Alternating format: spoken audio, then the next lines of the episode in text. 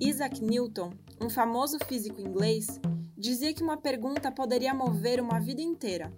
Um único ponto de interrogação capaz de mover mares, movimentar estradas e pautar a busca de toda uma existência. Décadas e mais décadas de investigação. A Juliana sempre quis ter uma questão assim, que instigasse a alma e cada músculo do corpo. Para tentar encontrá-la, ela se jogou na estrada e olhou atentamente para a Mãe Natureza, à procura da pergunta fundamental. Por mais que ela ainda não tenha descoberto qual é essa interrogação, no meio do caminho ela acabou encontrando outra coisa no lugar: a resposta. Essa é a história da Juliana para o podcast da Tua Janela.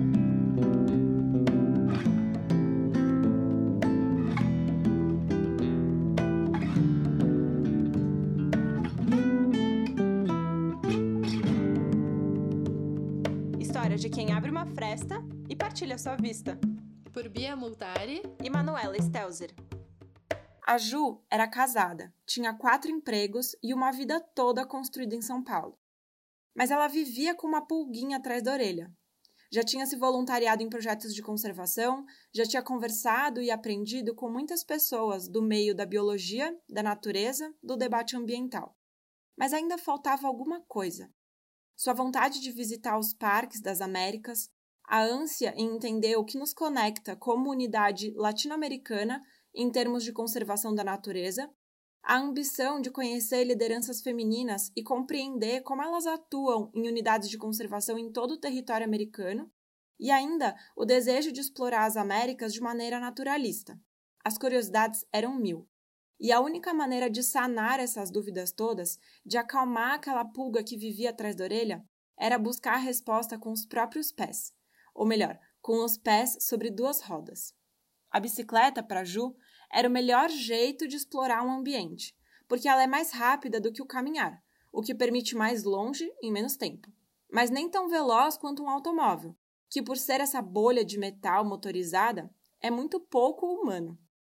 A bicicleta tem o poder de conectar e tinha a velocidade perfeita para que a Ju imprimisse a sua marca por onde passasse e não deixasse de sentir cada detalhe também, percebendo as variações de espécies, de vegetação, da topografia. Foi então que a Juliana largou tudo, ou melhor, planejou tintim por tintim de como ela largaria tudo sem dar trabalho para ninguém. Pediu o divórcio e as demissões. Vendeu quase todas as suas roupas e juntou com uma grana que já tinha guardada. Fechou suas contas, pagou todas as dívidas e deu um destino para tudo que tinha: seus vídeos, diários, relatos, fotos, projetos, livros. Caso algo acontecesse com ela, tudo isso já tem o seu devido lugar. Largado, nada ficou. Só o que era de extrema importância seguiu com a Ju para o seu novo rumo: a bicicleta, a câmera e a própria história. Do mesmo jeito que nada foi largado, nada deixou de ser planejado também. Cada passo e pedalada foram calculados antes de se jogar na estrada. Ela tinha um mapa com a rota que faria, quantos quilômetros iria rodar por dia, os parques que iria visitar, a quilometragem média mensal e a velocidade média de todo o percurso. A ideia inicial era ser guiada pela Estrada Pan-Americana, a mais longa do planeta, que conecta norte e sul do continente americano. Do extremo norte ao extremo sul são 24 mil quilômetros de extensão, o que, segundo as contas da Ju, daria para percorrer em dois anos e meio e gastando 10 dólares por dia. Mas mesmo com cada milímetro da viagem planejada, não dá para prever o imprevisível. O Extremo das Américas, esse grande projeto da Juliana, começou lá no Alasca, no primeiro parque que visitou, o mais ao norte do continente, o Gates of the Arctic, um território nacional de preservação. E foi seguindo: Canadá, Estados Unidos, parou no Yellowstone, cruzou para o México, de onde seguiu para a América Central via Belize, em seguida, Guatemala, Honduras, Nicarágua até, enfim, chegar na Costa Rica. O território costarriquenho não era seu destino final, mas a Ju precisou parar por motivos que não estavam traçados no seu mapa nem no planejamento. Um acidente. Com o ombro machucado, ela teve que pagar passagem de avião, exames, tratamento. E os 10 dólares que estavam separados para cada dia de estrada acabaram gastos num curto período de tempo e pausa para tratar seu ombro. Mas isso não foi capaz de intimidá-la e nem foi motivo de desistência. A Ju percebeu que poderia fazer alguns trabalhos de maneira remota e virtual, trocar trabalho por estadia em alguns lugares. Dava para viver com muito menos do que ela tinha imaginado no início. E assim, a Ju tem viajado, sem data, destino ou caminho certo. O que antes era um projeto de começo, meio e fim, queria durar pouco mais ou pouco menos de dois anos, deixou de ser um projeto. Virou a vida da Juliana, que agora segue o rumo da estrada, do vento, das vontades. Antes, o caminho tinha um objetivo, tinha uma finalidade, chegaria em algum lugar. Agora, por mais clichê que seja, o caminho é o objetivo. E a Ju vai traçando a sua rota da maneira que fizer sentido e prazer. Se quer seguir, segue. Se quer ficar, fica. Se quer mudar, muda. Simples assim. Livre assim. E sempre sobre duas rodas. Por mais contraditório que seja, foi no meio de tanta liberdade para escolher o rumo que tomaria que a Ju entendeu a importância do mapa e do planejamento inicial. Porque o mapa e o planejamento, além de guiarem, eram uma boia de segurança para aquele começo de viagem, recheado de medos e receios. Eles davam um norte em momentos em que ela se sentia perdida. E mais do que perdida fisicamente, a sensação era de estar perdida no sentido psicológico, com medo do próximo passo e quais consequências aquela decisão traria. O planejamento, de acordo com a Juliana, foi a melhor coisa que ela fez para que no futuro pudesse viajar sem planejar. No Alasca, um dos primeiros lugares pelo qual passou, a Ju seguiu o planejamento à risca. Mas com o tempo e as pedaladas, ela foi se entendendo, conhecendo a fusão do corpo à bicicleta e a fusão das rodas ao chão, e aí o percurso ganhou corpo e vida própria. E ela deixou de viver o planejamento que havia feito, para seguir e viver intensamente o trajeto que se apresentava à sua frente, com todas as possibilidades, dificuldades, desvios, novas direções. Esse tal de caminho que tem vida própria, que passou a guiar o seu movimentar em cima da bike, a Ju chama de inteligência da estrada. É algo maior, uma força, uma intuição, uma mistura de probabilidades, chances e saberes, que molda o caminho de acordo com quem o trafega e o transforma em vida, em ensinamento, em respostas para quem um dia buscava uma única pergunta. Ser mulher sozinha na estrada é bem diferente de ser um homem. Porque o homem que escolhe deixar tudo para trás e seguir o caminho da estrada sem nenhuma outra companhia é corajoso, guerreiro, forte, um super-homem. E a mulher que escolhe deixar tudo para trás para seguir em viagem sozinha em cima de uma bike é louca, maluca ou está na crise dos 30, apesar da Ju ter 36 quando iniciou a sua aventura. E os comentários vão disso para pior. Já ouviu que foi mal comida, que o marido não foi macho o suficiente, que não era sustentada direito. E mulher precisa de crise, loucura ou marido que não a sustente para querer viajar sozinha? Para driblar os comentários e ofensas, a Ju se blindou deixou de ler o que muita gente comentava nas suas fotos, nos vídeos e nas novidades que postava em suas redes. Da própria força e propósito, só ela sabe. Mas ser mulher na estrada tem suas vantagens. Ninguém tem medo de uma mulher em viagem sozinha.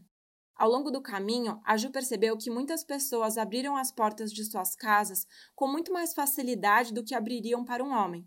Deram água, comida, ofereceram cama e até um espaço para lavar sua roupa. As relações e conexões que estabeleceu só foram possíveis porque ela é uma mulher viajante e sozinha. Do mesmo jeito que ser mulher na estrada abria algumas portas, fechava outras, ou melhor, trancava. Na hora de armar a barraca e acampar, a Juliana esconde sua bicicleta e acha um cantinho para se camuflar. E não porque ela tem medo dos animais, insetos, bichos ou qualquer coisa do tipo. Disso ela adora estar perto. Seu medo é de homem mesmo. Esse medo acompanha em campings selvagens e outras situações. Mas, como toda mulher, a gente descobre nossos mecanismos de defesa para que, mesmo com medo, não deixe de viver e pedalar. Como a própria Ju diz, não existe coragem sem medo. Um é ligado ao outro. Um não vive sem o outro.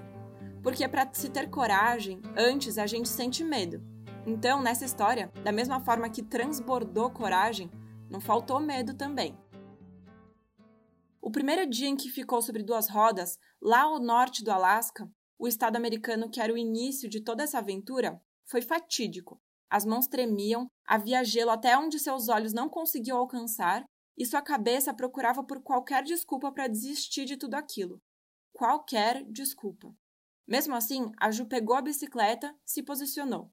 Naquele momento, era como se ela não se conhecesse, não conhecesse seu corpo e nem a bike que estava do seu lado. A sensação era de estranheza completa. E ali, no quilômetro zero do continente, o marco inicial da jornada que mais tarde se transformaria na sua vida, a Ju congelou. Olhou para toda aquela estrada na sua frente e não soube o que fazer, como se tivesse esquecido como pedalar. Porque na hora que a gente tem o mundo todo ao nosso dispor, na hora em que só existe um rumo para tomar e a decisão de seguir, botar o pé e começar é toda nossa, a gente trava. E foi aí que a Ju se perguntou: e agora? Logo, essa pergunta, cuja resposta é tão simples. O agora é pedalar. Não existia outra possibilidade. Para os lados, para trás, nada havia. O destino ficava à frente, a uma pedalada de distância. Foi o que a Juliana fez, para logo em seguida, logo no primeiro giro do pedal, ela cair. A camada de gelo recente que estava ali lisa como sabão, algo que ela não estava esperando que fosse acontecer, ocasionou o primeiro tombo, de muitos que ainda estavam por vir. E se esse não é o início mais atrapalhado da história do ciclismo mundial, então a Ju não sabe qual é.